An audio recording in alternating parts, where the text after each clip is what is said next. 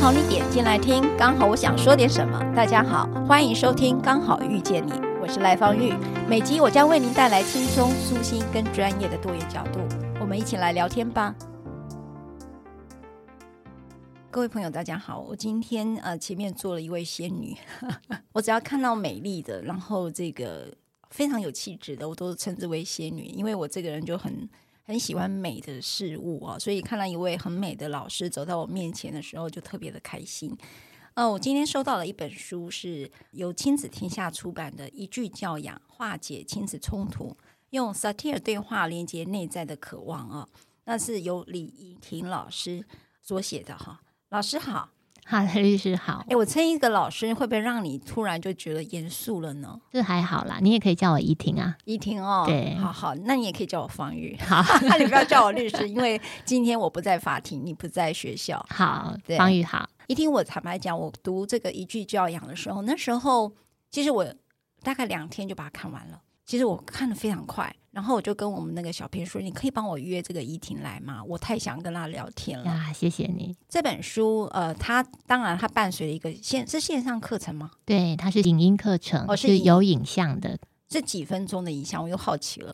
呃，它应该是差不多两个半小时到三个小时的吧？那我怎么进去？如果我今天听完这堂 podcast 觉得。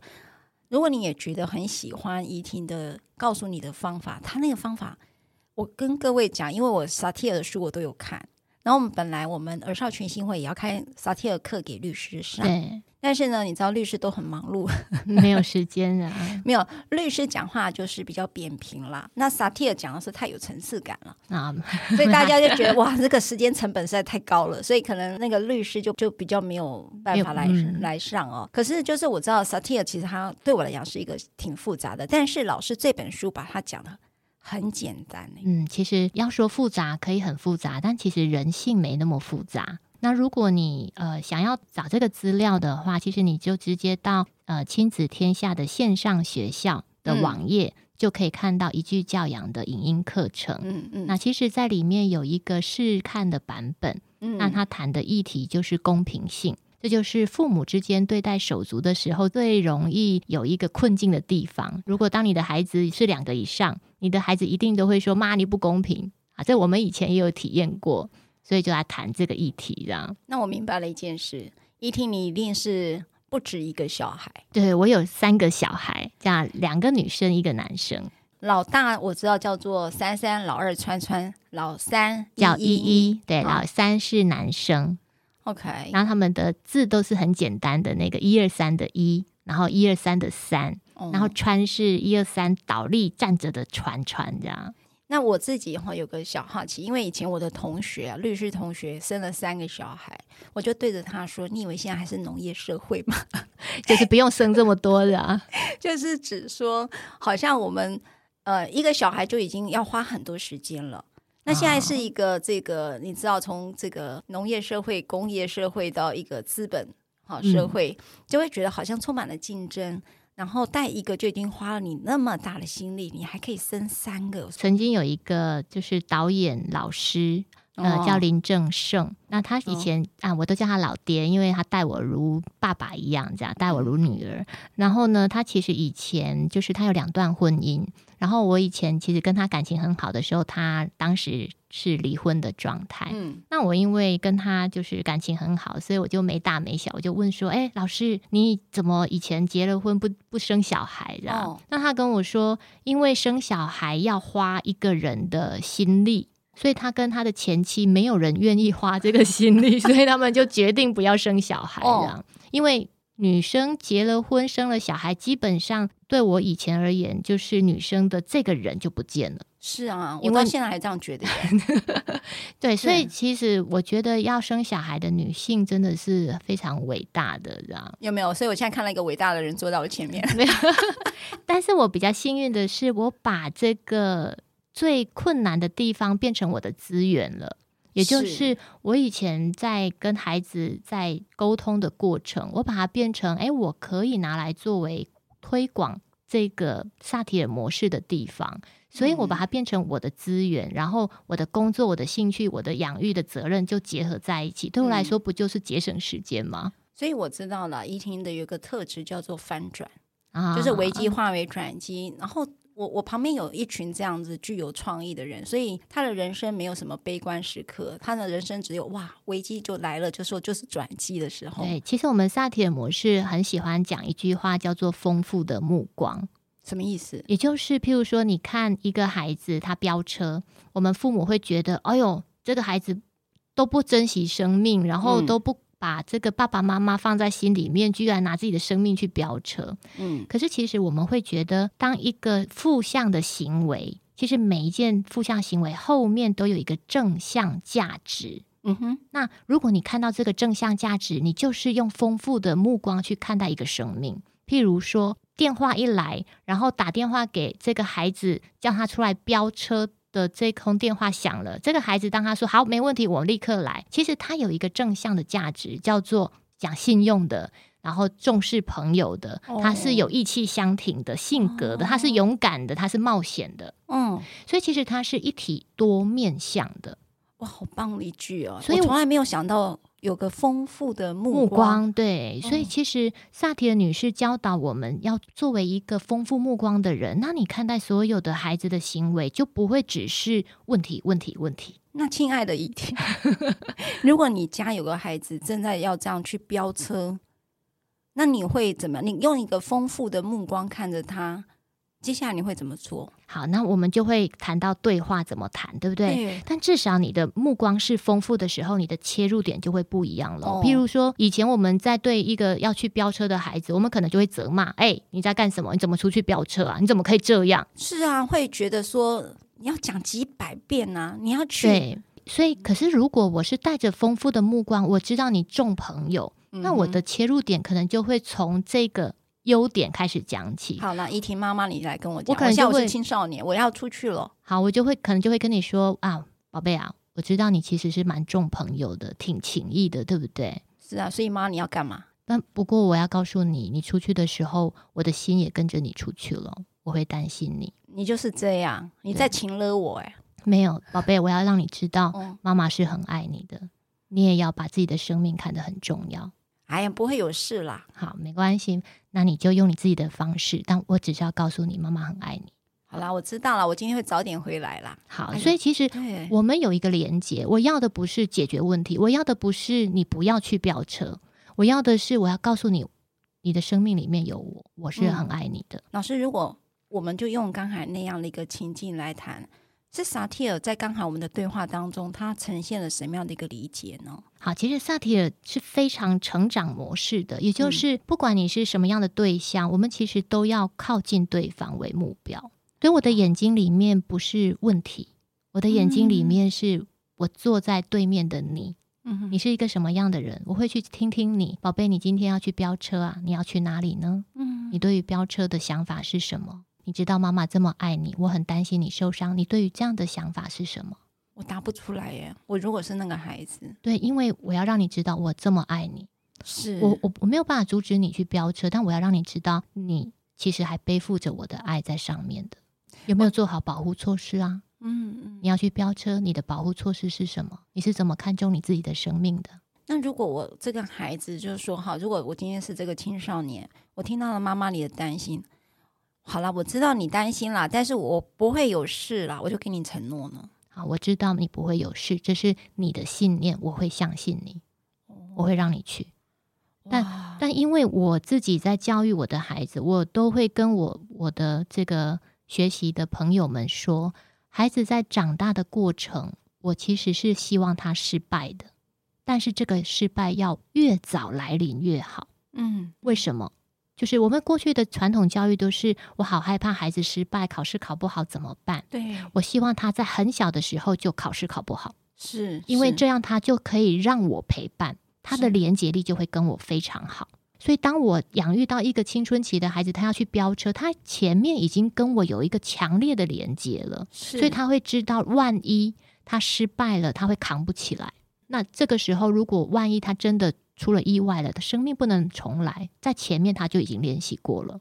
诶、欸，我我觉得大家可以反复听这段哈，因为我觉得，呃，你们可能看不到现在怡婷的眼神哦，因为她对我讲的时候，其实是讲到很诚恳、很心坎里，我感受到那个表达爱的过程。嗯，也就是说，她不是只是讲在嘴里，其实 Podcast 是这样，你看不到她的表情哦，因为她的整个眼神跟她的肢体都在表达这个这个讯息。你刚才也提到，带着丰富的目光，目光，即便我们可能看到很表面的去飙车，所有的负向行为都有正向价值。请大家务必要把这个话写上来贴上去，然后都有正面价值。对，因为当一个孩子走进教室里面，他看到老师，听到老师在上课，他就趴下来睡觉。我们看到的是他也许不尊重老师，他也许不尊重这个课程，但是事实上他没有逃学，嗯，他没有离开这间教室，嗯，他其实还在为自己能做的做最后的努力。我们能不能够去看，让自己的目光宽松一点，看一个孩子，他其实还有努力的部分，而不只是表象你觉得认定的那样。因为所有你觉得是负向的行为，都是我们认定的。你可以选择，是这个就是所有的生命都是自由的。你怎么选择认定一个孩子，那那个孩子就被你框架了。这边有几个，我觉得大家可以。提醒的就是，就是怡婷提到的一个正面的价值。所有的一件事情，如果你用世俗的，或用你的情绪，或者用着你连接你过去的经验的，很容易去做评价。评价，嗯，所以如何不评价？对，而重点是回到一个靠近。对，人跟人之间本来就应该，譬如说，像爸爸妈妈都很爱孩子，这是我们。可能既定的想象想法，嗯，但是每一个爸爸妈妈在爱孩子的时候，譬如说，我是一个孩子，我在拿手机，我在划手机，爸爸妈妈可能爱孩子，会叫孩子别玩手机，照顾自己的眼睛，照顾自己的身体，不要沉迷。可是用出来的语言都是：哎，你怎么还在玩啊？对呀，但是这句话本身就是一个责骂，是的，它不是一个关心。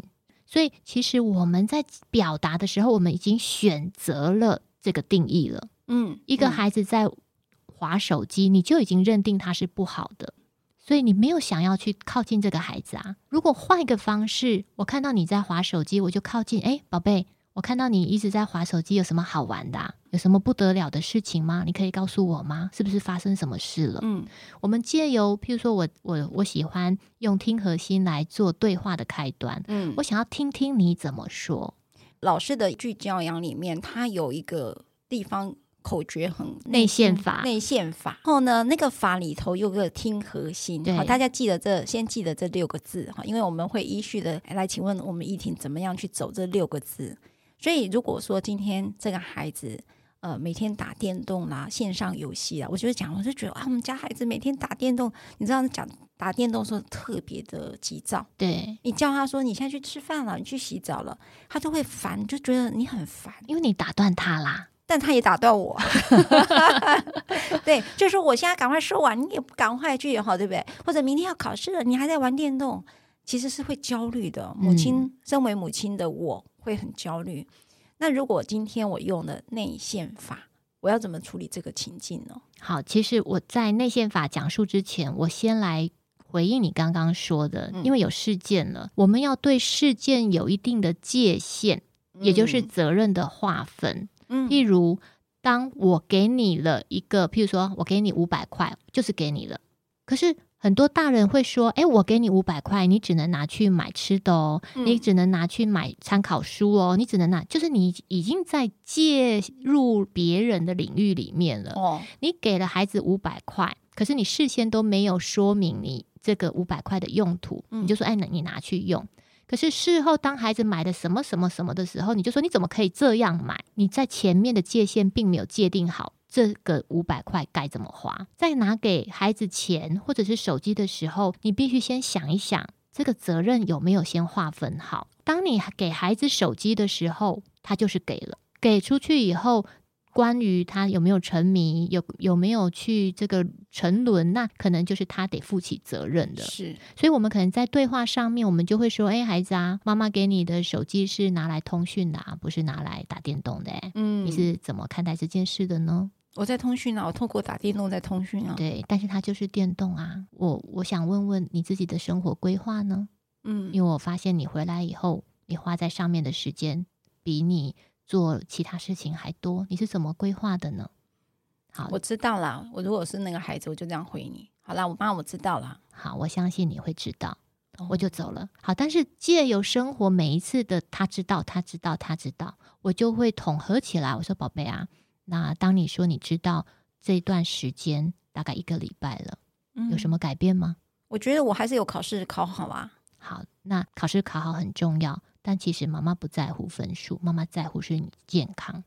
我可以呀，我就起得来呀。嗯，宝贝，起得来是一回事，你的健康需要长期的规划。好，我知道了。好，你看我，我如果是那个青少年，我就会讲，我知道了，妈，你闭嘴。好，那我还是会让你就是知道，我就是会走。哦，也是会走，所以你会有这个耐性，就对。我会等待他。OK，好，其实很多人如果认识我的话，可能就会知道，我等待一个孩子的耐性远远大过你们的想象。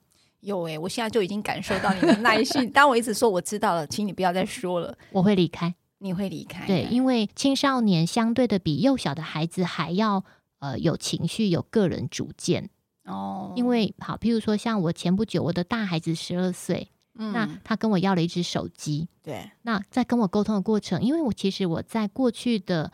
规划里面，手机我们家的手机我要十八岁才给，可能很多父母都说怎么可能十八岁？对呀，可是会有前端的原因，是因为我们家的大孩子在国小一年级就有自己的平板，然后在国小三年级有自己的一个通讯手表，就是打电话的，然后在四年级的时候，爸爸有一台二手的手机给他了，然后在四年五年级的时候有自己的个人电脑，所以你会发现为什么手机十八岁？定的这么晚，是因为前面你该有的都有了，所以基本上我不是在管理你的这个通讯软体，我在管理的是这个是不需要的。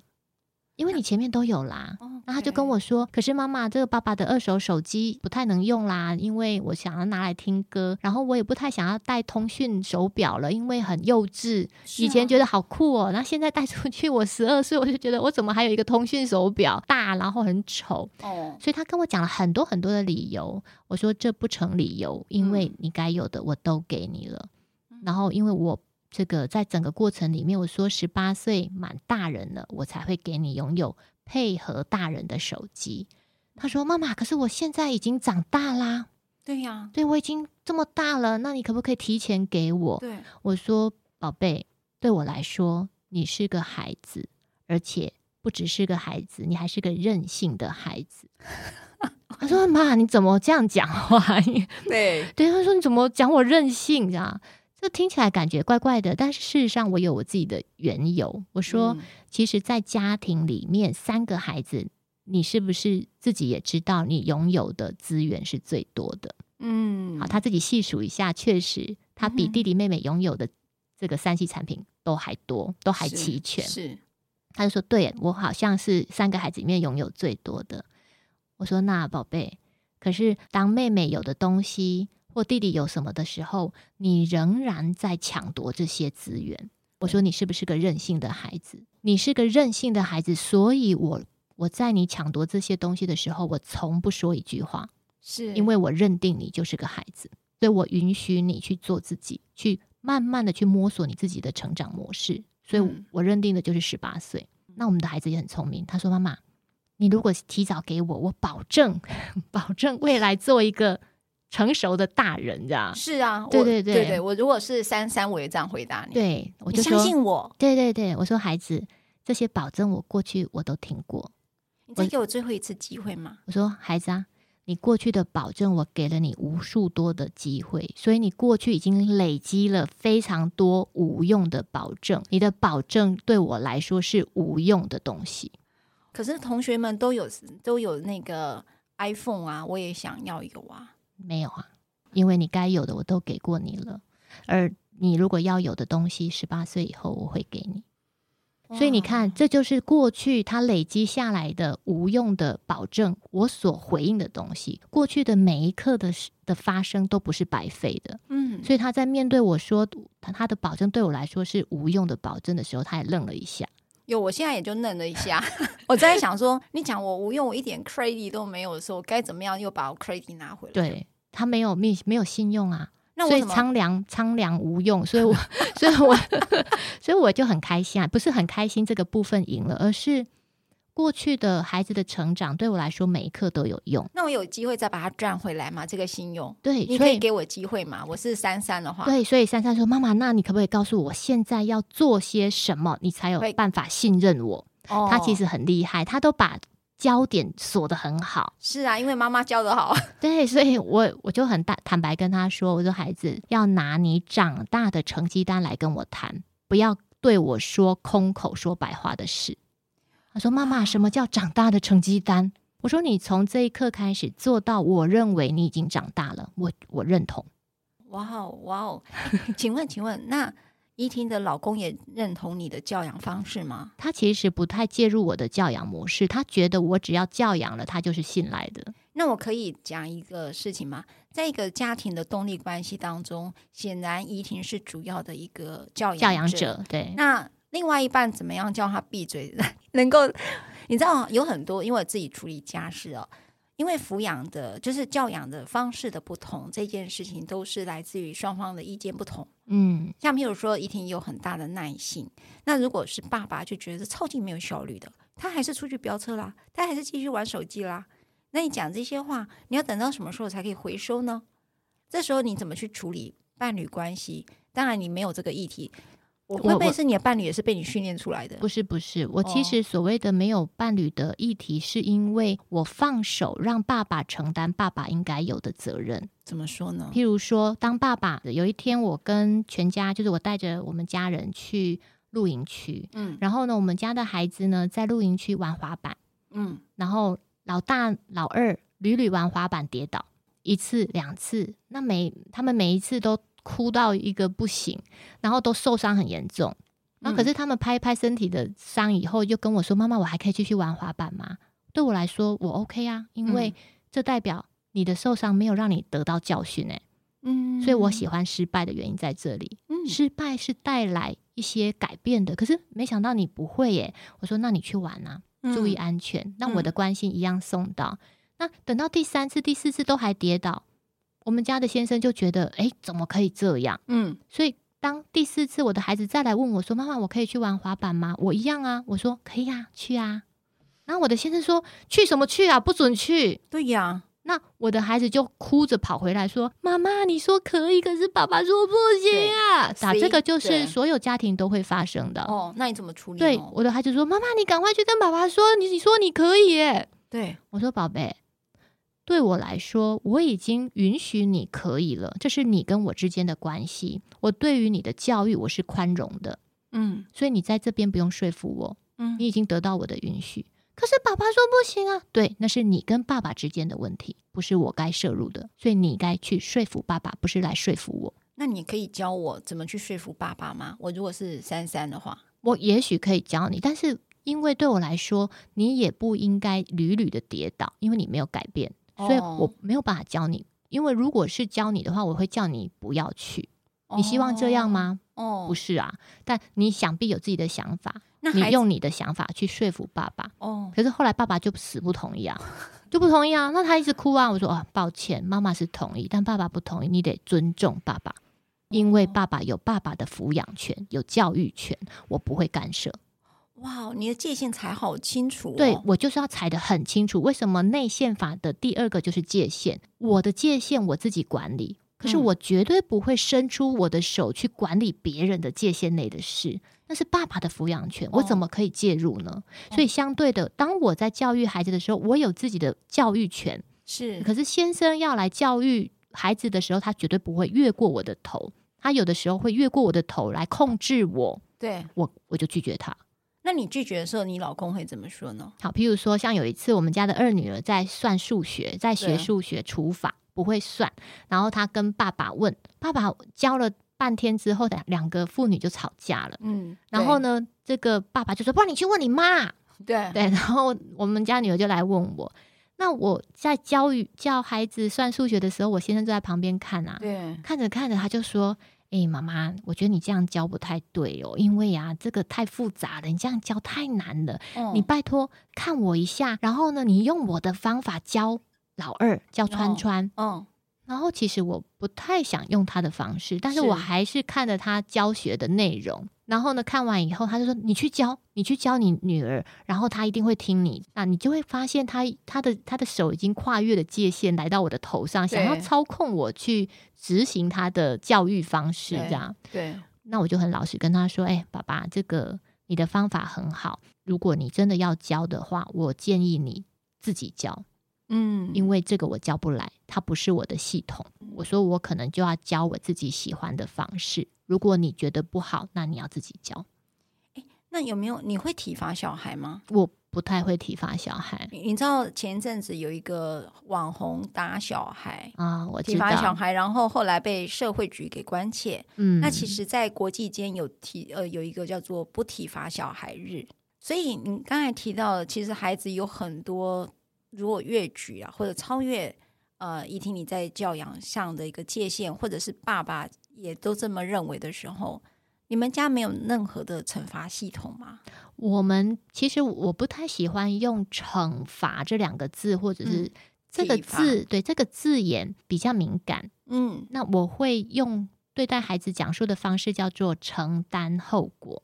哦，譬如说，孩子，我们之间约定好的事情，好，比如说你在手机上面或者是三 C 上面，像我在书里面有写到说。我们家其实是有呃控管孩子在玩三 C 产品的时间。那其实如果你是上网查资料学习有关的，你不用来问我。嗯。可是如果你是上网看音乐、看抖音、看影片的，这个是娱乐，所以你得来问我。哦。但我知道你在玩些什么。是。那有一次，我们家两个孩子呢，这个刚拥有一个新房间，两个人就偷偷的说要来开一个 party。那过去我们家的网络是二十四小时开放的，没有关闭的这个这个规范的，因为我都采取信任的的基础。那有一天呢，他们就两个不知道在搞什么，然后就很开心的进房间了。嗯，那我其实我觉得他们在做违背我的规范的事物。可是我没有拆穿他们，我不想去，我不想去介入太多，是因为对我来说，我不知道的时候就当做没发生。嗯，我喜欢等待孩子们自己有比较康的时候，这样。那他们没跟我讲，我就我就不介入，这样。嗯，所以他们的房间我基本上是不会主动进去的。嗯，好。那突然有一天呢，大概事情过了两三天之后呢，他们两个吵架了。互相告状了，嗯嗯，他就跟我就是妹妹就跟我说：“妈妈，你知道吗？那天姐姐在房间里面偷看平板。”然后当他说偷看平板的时候，姐姐也插了一句：“你也是。”这是共犯概念了。对对，就是他们两个在玩 party，就是开单膝派对。有有有，我有看到这一段。那你就已经。明白的告诉我，我就必须介入。对，所以如果不介入，就违反我们家庭的规范。是的，界限再往外一点，我就称为规范。是，因为一个家要往前行走，你势必会有一些规条。那这个已经触犯了我的规条了，嗯，所以我就会喊跟大大女儿说：“哎、欸，宝贝啊，你怎么看待这件事？”嗯，我是这样的相信你。嗯，我们家是二十四小时不关网路。嗯，我说对于这件事情，我非常震撼，因为你们是他们是看到凌晨三点，好，这已经超出了我认为一个孩子该睡觉，你不应该在做这件事，是好，但是我还是这么平静哦，因为老师有提到内宪法的内是内在内在，然后他有一句话，一句教养，他那一句教养叫做情绪是大火。火来了，记得快跑！记得快跑！对，就是如果你的内在是有情绪的，哦，以不处理为原则。好，记得哦，有情绪的时候以不处理为原则。对，因为你一处理，你张开口的那一句话就是责骂，就是谩骂，哦，就是情绪，就是大火烧上来。对，那你们之间的家庭就会有纷争，就是大火战乱了。这句话真的千万记得。那我一定要再跟大家提醒哦，这是亲子天下一句教养。那由李怡婷老师所写的，哈，化解亲子冲突，用萨提尔电话连接内心的渴望。其实聊到刚才，我有一个很大的想法，就是我们好像以为，呃，萨提尔哈，应该这样讲，很多的心理师在对待亲子关系的时候，都提到了爱呀，哈，提到了这个，或者是用怡婷的说法，就是靠近，然后连接，呃，包括他的渴望，哈，也就是有很多我们被强调的事情。可是我发现怡婷有一件事是大家比较没有，我不知道大家有没有听见的一个事情，就是它那个内线的那个线，它是分得很清楚的。嗯，那个线不仅是自己跟孩子之间的界限，也包括了他可能跟共同的教养人，就是伴侣关系的界限，爸爸，嗯、爸爸的界限。所以那个线对我来看，就是呃，很多在心理学谈亲子议题的时候，很强调爱的时候，我觉得他更多去谈到了界限。而这个界限，我刚才也试图的想说，哦，那越界会是什么？因为法律人嘛。法律人界限就是罪与罚嘛，嗯，对吧？难怪你会谈处罚这样，我会谈承担呐、啊。嗯、哦，对，因为惩呃惩戒权是法律规定的，对对，对、呃，就是呃你们听到的教养，在我们法律上称之为惩惩戒权，所以我们有些心理师啊，就是想要说，哎，这个是惩戒两个字，要不要修掉呢？那当然有人认为不是，还是要在，只是不能体罚。对，哈、哦，但是现在我刚才听到比较听到契约概念，也就是。好像怡婷，你跟孩子之间比较多是用契约，对，我叫做称它为协商哦，协商，OK，亲子协商，对，就是我会跟他孩子问说，那你现在觉得我要怎么管理？是妈妈要管理嘛？但是我要问问你，嗯、你希望妈妈怎么做，嗯，才能？因为其实我们的孩子，呃，我担心他的健康之外，我还担心他的视力。哦，我们家的视力都有恶化的情况，真的吗？他是零点四哦，就是视力零点四。那你呢？呃，我有近视，我有近视，我是镭射了。哦，对对对。那对我来说，我有一个深刻的，就是近视的隐忧。对对对对，所以我当然会对孩子有这方面的隐忧。但是我还是跟他说，我在乎的就是健康跟眼睛，你怎么保护？所以我的孩子在想一想之后，就跟我说：“妈妈，不然这样好了，我手机、平板什么都给你，我你帮我保管一个月。”我说。这个是不是处罚？那这个是什么？他说：“这是我愿意的，这是我愿意承担的后果。我要让你知道，我其实希望得到你的信任。嗯，你不要不信任我，好酷哦！那以后到职场上也应该很厉害。所以其实我们家是采取信任，但是要承担后果呀。你势必有一个承担啊，这就违反契约了。对，那我就跟他说：那因为我也要管理妹妹，所以从那天开始，我说那。”未来我们家的网络要关网，关闭网络。嗯、但是我设定的时间，可能对于每个爸爸妈妈来说都是很不可思议的。我设定的时间是晚上十二点哦，就是有关跟没关基本上是，是啊。但是因为我我的用意真的只在于你该睡觉的时刻不要再。晃荡了，而且他他让你的原则被实，我们就叫强制执行了。对对对，法律人称之为强制执行了。嗯，然后我是凌晨五点就开网，哦，所以你五点就起来。我的重点是这里，我其实四点就起来了啦。哦、但是我们家的网络有一个计时器，它时间到点，它就自己关自己开。啊，对，所以对我来说，我不是在乎这个要要遵守什么样的原则，我在乎真的就只是你的健康问题。换句话说，在这个。呃，内线法的法上面，在做这个连接的时候，妈妈也讲出对孩子的期待与渴望，是这样子吗？是，或感受。所以其实你会发现，在我应对孩子的时候，我永远都会跟他说：“谢谢你用这样的方法。”那因为妈妈很关心你，妈妈在乎你的身体，嗯、所以在对话的过程，孩子会永远知道妈妈是很爱我的，而不是我为了管教你，然后。你今天不听话，我要关你手机哦，我要关你网络哦，我要没收你的东西哦。那这个就是非常比较没有办法靠近孩子的语言。我讲有一些虎爸跟虎妈啦，哈，就是那个说法里头，就是他似乎是一个最有效率的做法，就是我跟你讲什么就是什么，哈，法律嘛，就是就叫遵从，呃，就叫遵从，哈，那个遵从是一个沟通，好像这个不用沟通就可以呃快速的找到一个答案，就是反正你就是不能用手机。但是实际上，你花了更多的等待，而且甚至是一个双方提出来的一个协商，对。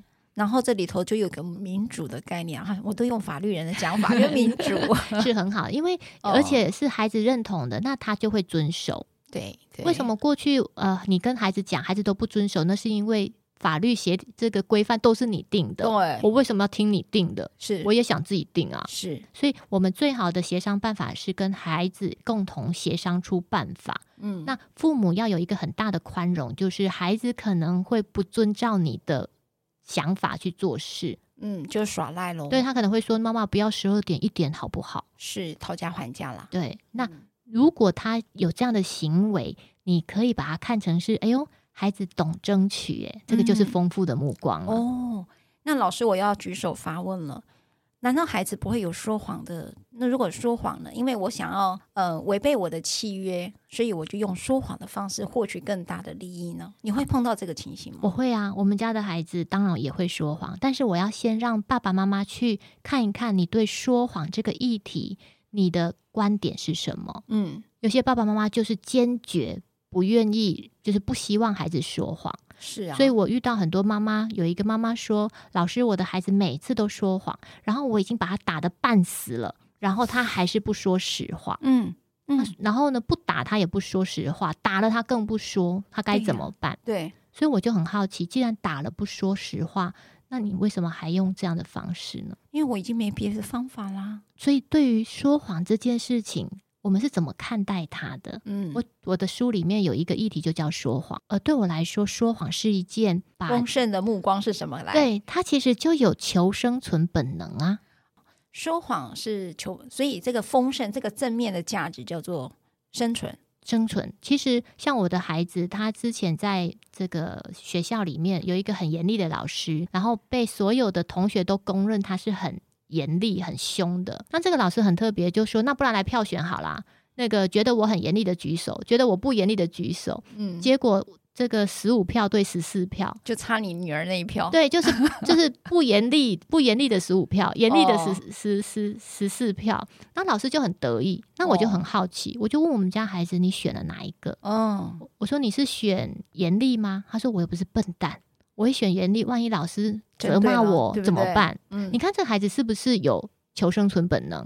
哎，对呀，是啊，他怕危险，那不能说谎吗？那他那我就说，那你最后选的是说谎嘛？就是举这个老师不严厉嘛？哦，他说我不能违背自己良心，因为他夹在中间，你不觉得他很厉害吗？哦，我确实。那我就说，那你最后呢？他说我就不举啊，哦，就不想举手。那会不会不想举手？老师也知道是他呢？一定只以可能看不出来，但我猜，就算知道，他也无所谓，因为他已经拿到了十五票了。对，因为因为他没有违背自己良心，然后也没有也没有让自己受到危险。嗯、对我来说，其实说谎的议题可大可小，但是爸爸妈妈，你的内在里面存在着什么样的定义？嗯，这才是重要的。对，像我的孩子在学校也会作弊啊。哦，那你在学校也会说谎啊？哦，那那个火你先停了之后。其实这个有一个前面的小小的前缘哦，就是我家的孩子在国小一年级之前有一个严重的忧郁症，他常小小西小一小一 OK，对，幼稚园升上小一的暑假，他有严重的忧郁症。那这个严重忧郁症是他每一天起床会哭哭泣四十分钟，嗯，一天会多达四次，一次哭四十分钟。对我来说是这个议题比较重大。对的，那他这中间会有一些说谎的行为，是老师要求每个孩子在一年级不能带钱去学校、嗯、去福利社买东西。嗯，可是他每天都去学校福利社。嗯，哦，那对他来说，那个学校福利社是个救赎。嗯、你能让他拒绝他去吗？因为他忧郁症已经不愿意就医，不愿意。让自己变好，可是他去福利社他会很开心，所以其实父母要去关注的是孩子的本身的状态，而不只是是否说谎。其实各个问题本身不是问题，所以萨提尔女士有一个非常知名的语言，叫做“问题本身不是问题，是我们如何面对问题才是问题”。如果你觉得说谎是很严重的事，然后你就要处罚他，那这个本身才是问题啊。嗯，我同意。还有一个说法说，没有坏孩子，只有行为可能不符合你的期待，对对不对？你是怎么认定他的？对，你怎么认定他的？对，所以，所以我当时我在乎的是孩子啊。那老师说不能够带钱，不能去买东西，万一老师知道了，你最爱这个老师，你怎么面对啊？是我在乎的是这个，是。所以那个时候在。呃，我们刚才讲的内线法，那个法里面有个听核心，听核心，就听听他怎么说，核是什么？核对他，那老师如果知道你怎么办？哦，那欣赏他对你在这里面有自己的想法，嗯、妈妈相信你。其实我时时刻刻都在连接这个孩子，这也是一句教养里面我想要传递的精神。不管我们怎么教育孩子，做好连接的工作，基本上教养就成功了一半，因为孩子不会走远。如果我们用一句教养来讲的话，我们就反而让老师给我三句好了。就是你觉得在教养里头，如果有三个原则，在这样的，因为我们知道萨提尔有好多那个冰山理论，你知道那个好复杂的过程。以后有机会再请我们老师再回来聊这个啊。但是一句教养，它简化了这个萨提尔里面。在实际运用在亲子教育教养，其实萨提尔最棒的就是在亲子教养了。嗯，好、哦，那在这个教养里面，如果说今天有三个原则让老师来说的话，你会希望给现在的听众朋友哪三句话呢？好，基本上第一句就是情绪是大火，火来了记得快跑，这个一定要记得，这个对我多重要。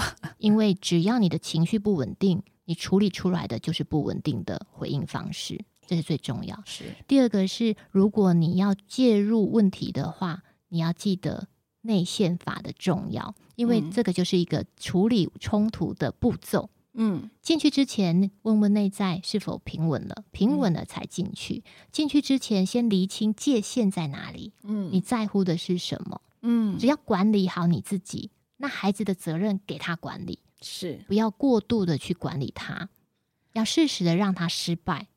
当他失败，有你陪着，他就会知道你的好处在哪里。嗯，嗯，那第三个就是，如果你要对话，你要记得用听和心，以对方眼前的孩子为重，去听听他是怎么想。如果今天只有一句给所有的母父母教养上一句话，你有想要送给这些当父母的听众什么样一句话吗？好，我要告诉所有的爸爸妈妈，不要害怕冲突。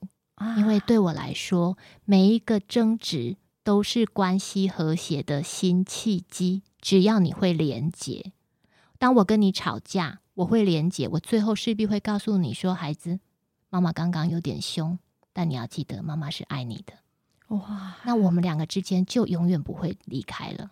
哇，有没有起鸡皮疙瘩？我每次都讲起鸡皮疙瘩，就是说那个已经谈到心里头去，就是。呃，如何在亲子关系当中找到连接，是在所有的哈，不管尤其我们在处理司法案件，呃，那个连接是一个很重要的。那孩子呃也维持了他的主体性啊，然后但也让他明白了界限，嗯，然后也理解了责任，好，这个就是在教养过程当中最重要的一个议题。对，那老师刚才讲的，呃，我觉得如果你们跟我一样都是意犹未尽。那很欢迎哈，也真的很鼓励，很推荐哈，大家去买老师的这本书《一句教养化解亲子冲突，用萨提尔电话连接内在内心的渴望》，由亲子天下出版的。那此外还有一个线上课程，你们可以上网去查，应该很容易查到。那它是一个方便法门哈。其实呃，我不仅是运用在亲子关系，在我读完之后，我还把它运用在我跟当事人的关系。然后我还运用在我跟我职场上的同事的关系，发现呃对我来讲很受用，就是情绪是大火啊，就是他来了就就赶快跑哈，先不要做出任何决定回应回应啊。那所以有时候我遇到那种高冲突，这一句话就先先让自己冷静下来，因为这个呃冲突是很容易的，说实在，尤其那种呃讲一些挑衅的话啦，你大概就受不了，或者挑。挑唆你的专业或自尊的时候，你大概也受不了；嗯、或挑战你父母权威，你也受不了了，对吧？对。所以这个时候的大概就要停下来。然后呢，那时候我就会用这本书的线，就是说，哎，我的界限是什么？那也厘清自己有没有在混淆了一些事情。嗯，有些是自己的议题，并不是代表对方的议题。这个很重要。对，我发现在那个整理的过程当中是很。很有用的，嗯，因为有的时有些时候别人的无心的一句话，可是你选择把这个无心的话变成一把利剑，对，刺向自己，这是我的选择，哎，对对，反正就是真的是自己的议题，而不是他人的议题。是，所以那时候我就想，嗯，对这件事情好像我把它混淆了。然后那个法的时候，我就觉得，嗯，对，也就是说，怎么样去刚才讲听核心，对吧？嗯，他。你刚才讲了一句很重要，就是不是解决问题，而是去找到连接。对，就是靠近对方，听听对方到底在想什么，然后接近、靠近，彼此可以连接。大脑思维里面哦，尤其是律师，解决问题跟别人来跟你倾诉、跟你诉苦、到垃圾的时候，我们都想要先急于解决问题。嗯，譬如说，举例青少年，你不要去飙车；呃，举例你不要上网，好，你不要沉迷于手机。巴拉巴拉巴拉，你不要跟那个人交往，他是坏朋友什么之类的。我们都急于去解决我们现在啊、呃、社会上所认定的负面的行为。对，可是实际上。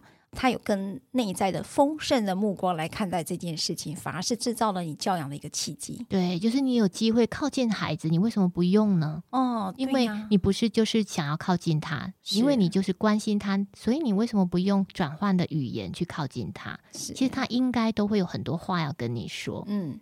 有时候学会教养，好像就学会看懂看懂自己。其实我们的冰山，像我自己也是养育了孩子之后，我才慢慢理解自己的内在冰山的走向。因为我我过去也是一个单亲家庭孩子长大的，所以我其实都感觉自己不断的在讨好别人，所以在过程里面互动里面，我都会希望别人来认同我。嗯，所以当别人讲了一句什么话，我就会觉得我受伤了。对，所以其实养育孩子的过程就是在疗愈自己，其实是嗯，重新长大一遍，真的再长大一遍。你你们可以买这本书，有他哥哥重建嘛？对，李重建，还有一个哥哥是叫李李重树，李重树嘛？对，你可以看到他在骂这个妹妹，过去的妹妹，过去的妹妹。因为我我过去就很高压的，很怪异。我连我二哥有写啊，就是他的小孩在很小的时候，因为做不好，然后被我这个姑姑给叫去罚站。对对，他说：“哎，我的小孩为什么姑姑在罚站？” 我也是以前很讲究这个界限原则，这样，然后又有。这个效率的人，对对对，对然后不乖就是罚站的，对对。所以我们在看到一句教养的时候，你也会看到这个我们的老师在被两个哥哥里头的眼中的妹妹，也挺有趣的，对，很可爱的家庭互动，这样。对对对，有机会我们可以再来聊。那今天就谢谢怡婷，谢谢老师，谢谢，嗯，拜拜，拜拜。如果你喜欢我分享的内容，欢迎订阅。想请我喝杯咖啡，欢迎打赏。我们会全数捐给儿少全新会。如果你想要更了解儿少全新会，在每集详细内容都会有介绍。大家下次刚好遇见时，我们再来聊天喽，拜拜。